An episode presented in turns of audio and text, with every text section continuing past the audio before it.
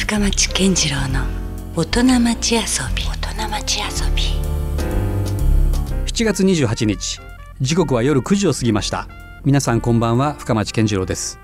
えさてこの番組深町健次郎の大人町遊びは毎回革新的に働いて独創的に遊ぶという方をゲストにお迎えしてえその方にいろんな話をお伺いしております。えー先週に続きまして今夜も宮山市高田町にあります筒井時政玩具花火製造所の3代目筒井亮太さんにお話をお伺いします。筒井時政玩具花火製造所は日本で3カ所しかない国産線香花火の製造所で伝統を守りながら独創的な花火を製造販売しています。ぜひこの夏は地元で製造された線香花火を皆さんにも体験していただきたいのですがえー今夜は筒井さんの花火にかける思いや今後の花火業界についてのお話などをえーお伺いしたいと思います。皆さんこの話を聞いて花火をしてみませんか？たまには童心に変えるのもいいですよ。この線香花火っていうのは改めてちょっとお伺いしたいんですけどもやっぱりこれ日本独自の文化なんですか？そうですね。本当300年前からできてる線香花火で、うん。やっぱり浮世絵にも、うん。あのー載ってまして、はい。まあ、元祖はその西の線香花火なんですけど、その藁で作られているやつですよね、はい。先っちょにこうかな？あの火薬がついて。はい、これを香炉にこう立てて遊んだ絵があったうんん。ですよね。よくあのなんかあのカクテルとかでトロピカルカクテルとかでたまにこう、はい。花火付きで来ますけどあんなイメージだったはいああんですかそうですあのイメージですあね。ーはいはい、うんなるほどね、ん。この線香花火ってやっぱりその儚くはあるんだけれどもものすごくやっぱりこう美しいじゃないですか。あのミニマルの世界というか、うん。これはなんだろうな。僕なんかねどっかこう世界にも通用する美じゃないかなと思うんですけれどもうん。これ海外には輸出されないんですか、やっぱりその手作りでやっぱり数がうんできるのがやっぱり限られているんですよね。まあね量産ができないといううんはいのはあるんでしょうけどね。でまあ本当もう国内で遊んだ遊んでもらうっていう形と、うん。どうしてもやっぱり輸出の制限がやっぱりいろいろありましてですね、うんうんまあ、それだったらもう外国の方を日本に呼んでうん。楽しんでもらった方がまたいいかなと思うんなるほどね。ですね。はいまあねだんだんだんだんその日本もまあ西洋化していくという流れがうん。歯止めが止まらなくなって、そのかつてね、まあ夏といえば、えー浴衣着た子供たちがうん。庭先でこう花火遊びをするみたいなのがね、うん。まあ当たり前の光景として僕らの目には飛び込んできたもんですけど、ん。最近はまあなかなか世知辛いというか、そういうシーンもなかなかね見れなくなってきてはいますよね。うん。そうですね。ねえだからなんかもうちょっとこれをあのやっぱ日本独自のその文化ということも含めてですけどもね、うん。改めてやっぱりあやっぱりこの火を灯した時のなんかなんていうんですか、うん。もう誰にでもこう共有できる、うん。あいいなというあの感覚っていうんですかね、うんうん。これはぜひ途絶えてほしくないなって思いはありますよね。あのそういった意味であの浴衣を着て、うん。日本酒を飲みながら、うん。線香花火をしようっていう、うん。そういうイベントもやったりとかもあしましてですね。あなるほど。それはもうじゃあ筒井さん自らが主催しているっていうか企画したりもするんですか？あの主催者はあの着物の着物あ着物会社の呉服屋さんだったり。呉服屋さん。そうですね、はいそういった方がやっぱりこう着物として何が合うかといったらやっぱうん。り線香花火がやっぱり一番合うとか、まあ絶対絵的にもね、うん。もう間違いなくなんかもうパッて僕らのなんかはい頭の中でもう絵が出来ますもんねそれ。うん。うん。もうそれやっぱり日本人が誰でも持っているなんかこうん。う感性というか、うん。そうなそういうねあの思い出とか、うん。やっぱそういうのがやっぱり脈々と受け継がれてますもんね。ですよね。うん。うん今どうなんですか？こう花火業界っていうのは、うん。まあもちろんその一方では中国産みたいなものがね、うん。どんどん入ってきたり、うん。まあそのせっかくこういう国産で素晴らしいものがあるわけですけども、うん。実際やっぱりなかなか商売としては厳しい局面もあったりするんですか？そうですね。あのーやっぱり原料の確保がすごくやっぱり難しくうん。なってまして、はい。その荘園にしろ、うん。あのーいつまで続けて作ってもらえるのかとか、うんその藁のタイプでも、うん。やっぱり藁はあるんですけど藁をどう確保していくか、うん。とその火薬に含まれるニカワニカワを使ってるんですけど、うん。動物性のあのゼラチンの昔の海苔なんですけどね、うん。そのニカワもうん。製造しているところがも限られてきて一時途絶えてその成分をうん。昔のその線香花火使っていたニカワをうん。渡してこの成分に調整してくれって言って、うんあのそれをまた作ってもらえたからあのまた続けることができたんですけどね。まあだからどっか一つでもパーツが途絶えてしまったらもうそういう危険性が常にそうなんですよ。あるわけですね。はい。でもしパーツがなくなれば、うん自分で作ろうかなって。まあでもそのぐらいの覚悟がないそともう線香花火自体の存続の危機というかね、うん、そういう。感じですよね。うん。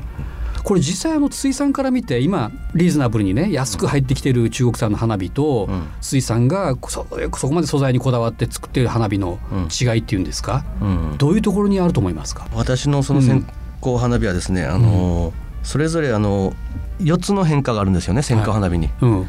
つぼみうん。ボタン松葉散り菊っていうまずあの玉ができる様をうん、つぼみって言うんですよね。ああれはつぼみっていうんですね、はい。うんうんうん。なるでこの大きく花を開くとこはボタン、ほどボタン。あのバチバチバチバチっとこう言い出すとこですよね、はい、パシャッパシャッですね、はいはい。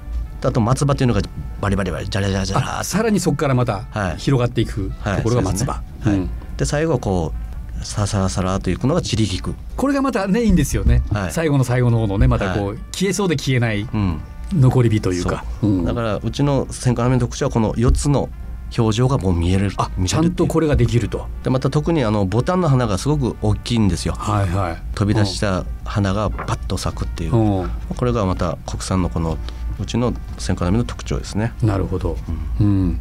それはもうね使い分けてみないともしかしたらわからないかもしれないんですけど、うん。明らかにやっぱりその違いがあるわけですね。うん。そうですねただあのーこの線香花火というのはやっぱり自然からの本当贈り物うん。なんですよね。うん。だからその自然のその時の自然状況によっても咲き方が変わるんですよ。風があったりとか湿度があったりとか、はいはい。あのーまあまた持ち手のテクニックもあったりとか、うん。やっぱり風があると一気に温度が上がってしまって、うん。やっぱりこう紙を焼き切ってしまうんですよね、うん。ポトッと、うん、じゃあベストコンディションっていうと、うん。まあもちろん風がないタイミング風、がやっぱり微風ぐらい、うん。はい、あとはどういう条件が整ったらより綺麗な線香花火が、あとはですねやっぱり真下向けるのが一番いいんですよね、うん、あの玉の温度を下げないっていうのがうん。やっぱり条件なんですよ、なるほど。持ち手のテクニックとして。うん。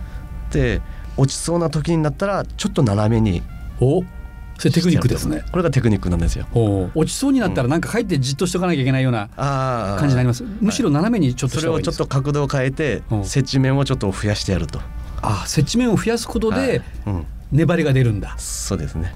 なるほどね。あそのコツ知らなかった。はい。あとまたこれうん。それぞれあの春夏秋冬に例えられたりするんですよね。おーそのつぼみボタン松葉はい散り菊。まあ芽吹くところとうんいっぱいこう咲き誇るところと、うんあとはこう実りの秋とうんあと最後はこう冬の、うん。ね、散っていくっていうなるほど。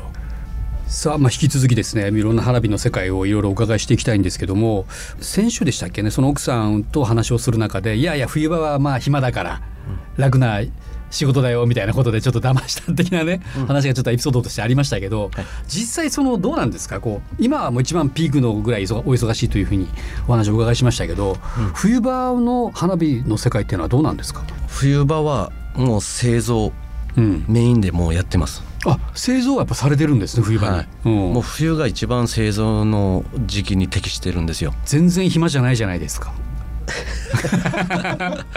もう一年中忙しいんですよ。やっぱり忙しいんだ、はい。おまあ本当企画から製造販売までしてるんですけどね、ーまあでもね、それは仕込みの時期っていうのは分かるんですけど、でも冬場ってうん。なんかほら静電気とかがあるイメージもあるじゃないですあか、そうですね。作業的に結構厳しくないですか？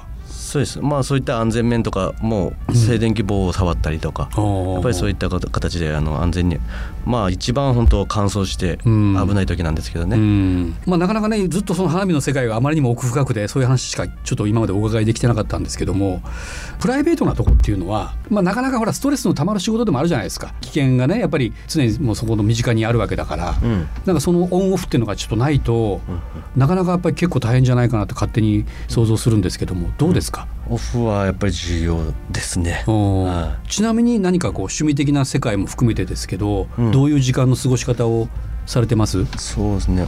私基本的にうん。自然が大好きなんですよ、なるほど。アウトドアで。アウトドア派。なんですよね、うんうん。でまあ車もキャンピングカーとうん。四駆を持ってます、おーなるほど。まあまあキャンプはもうもちろん、あと水上スキーとか。おーあともう自転車 BMX とはいかですね、はいあとキャンプの時にドラム缶風呂おおはいはい。ドラム缶風呂も自分で作ってキャンピングカーに乗せて。めちゃめちゃ本格的ですね。あ。そこまでやる人あんま聞いたことないですけどね。